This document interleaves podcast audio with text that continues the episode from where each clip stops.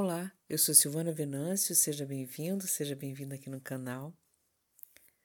Por isso vos digo: não andeis ansiosos pela vossa vida, quanto ao que vez de comer ou beber, nem pelo vosso corpo, quanto ao que vez de vestir. Não é a vida mais do que alimento, e o corpo mais do que as vestes? Observai as aves do céu, não semeiam, não colhem, nem ajuntam em celeiros, contudo o vosso Pai Celeste as sustenta. Porventura não valeis vós muito mais do que as aves? Qual de vós, por ansioso que esteja, pode acrescentar um côvado ao curso da sua vida? E por que andais ansiosos quanto ao vestuário? Considerai como crescem os lírios do campo, eles não trabalham nem fiam. Eu, contudo, vos afirmo que nem Salomão, em toda a sua glória, se vestiu como qualquer deles. Ora, se Deus veste assim a erva do campo, e hoje existe e amanhã é lançada ao forno, quanto mais a vós outros, homens de pequena fé. Portanto, não vos inquieteis dizendo: que comeremos, que beberemos ou com que nos vestiremos? Porque os gentios é que procuram todas essas coisas, pois vosso Pai Celeste sabe que necessitais de todas elas. Buscai, pois, em primeiro lugar o seu reino e sua justiça, e todas essas coisas vos serão acrescentadas. Portanto, não vos inquieteis com o dia de amanhã, pois amanhã trará os seus cuidados. Basta ao dia o seu próprio mal. Jesus fala isso no Sermão do Monte. Sermão do Monte é como se fosse uma síntese de todo o pensamento de Jesus. Aqui está a cerne de seguir o caminho de Jesus. Aqui está o coração do Evangelho. Aqui está um, um caminho para a gente seguir. Né? Talvez muitos de nós tenhamos sido inseridos num, num cristianismo muito cerebral, né? Que importa é o que eu falo de Jesus, o que eu penso de Jesus, o que é a ortodoxia, né? que é a doutrina correta a respeito de Jesus, como eu me oponho às outras religiões para defender Jesus, para defender a divindade de Jesus. Tudo isso é irrelevante diante do caminho de Jesus, de olhar Jesus como mestre que nos mostra um caminho, um caminho para viver, um caminho bom para viver. Como outros mestres também mostram bons caminhos para viver. E nós que somos cristãos temos um mestre que também confessamos que é Deus, mas é um mestre que mostra um caminho. A gente gasta muito tempo tentando provar tentando falar coisas a respeito de Jesus e esquecemos do caminho de Jesus. Talvez o mais importante seja o caminho de Jesus. É o caminho, é aquilo que nos mostra como viver essa vida, porque nós fomos criados para viver nesta vida, nesta terra. E é aqui que a gente vive e como a gente vive aqui que determina a nossa vida depois daqui. Então é aqui, é aqui que a gente vai viver, é aqui que nós vamos mostrar se somos realmente salvos, é aqui que nós vamos mostrar a nossa salvação, é aqui que nós vamos mostrar que a nossa vida está direcionada para Deus, é aqui, é aqui, é aqui, é, é, aqui é, é, é para valer. Né? É aquela história do do treinador dando várias instruções, vocês fazem assim, fazem assim, faz lá e tal, e, e jogo é jogo. Treino é treino e jogo é jogo. Aqui é o jogo, a vida é o jogo. Né? Ficar falando a respeito de Jesus é o treino, a vida é o jogo.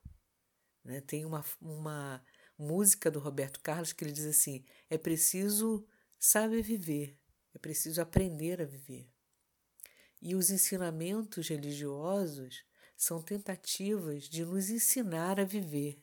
Olha só, Se você acha que sabe viver, continua, vai no seu ritmo. Toca aí, tudo bem. Se está dando certo, se você está se sentindo bem, vai na valsa, vai tranquilo. Agora, se você está sentindo algum tipo de desconforto, achando que não está bem, não está conseguindo dar conta, tem alguns ensinamentos que podem nos ajudar. E essa, esse ensinamento de Jesus é uma forma que pode nos ajudar. Quando ele fala de ansiedade, nos ajudar a viver menos ansiosos. Nós vivemos num momento agora que a ansiedade aflora. Como é que vai ser? Como que vai ficar a economia brasileira? Como vai ficar a economia mundial? Como nós vamos sobreviver, viver, nos alimentar, nos sustentar? E aí Jesus diz assim para gente: basta cada dia o seu próprio mal. Porque amanhã terá os seus próprios cuidados. Os cuidados de amanhã serão outros, a gente não sabe. Eu sei os cuidados de hoje. Basta cada dia o seu próprio mal. É uma, uma receita simples que os sábios ensinam e buscam viver no presente quer um remédio tarja branca para sua ansiedade? Viva o presente. A ansiedade vem de antecipar o futuro. Ansiedade vem de, de uma confusão mental na nossa cabeça que faz com que a gente fique antecipando as coisas, criando cenários E a paz vem, e a diminuição da ansiedade vem se a gente conseguir viver o presente. Viva o presente. Fique presente na nossa vida. A ansiedade faz com que a gente coloque a vida lá na frente, lá no futuro, de algo que a gente nem viveu. A presença é que devolve a vida para gente.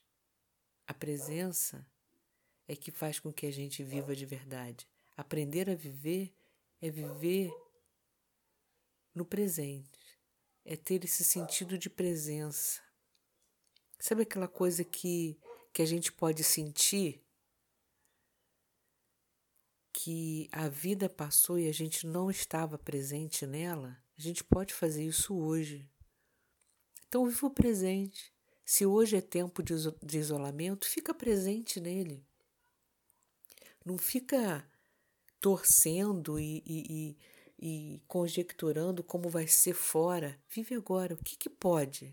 O que, que eu e você podemos fazer para viver o presente, aqui no isolamento? O que, que eu e você podemos fazer aqui? Que livros que nós podemos ler? Que música que nós podemos ouvir? Que orações? Meditação? Como nós vamos sair desse isolamento? Aquelas pessoas que já saíram, qual a consequência disso? Mas vive o presente. É no presente que a vida se manifesta.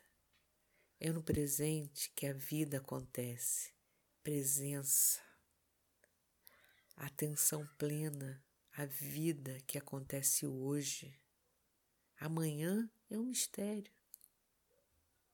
A gente nem sabe se o amanhã vai existir para gente.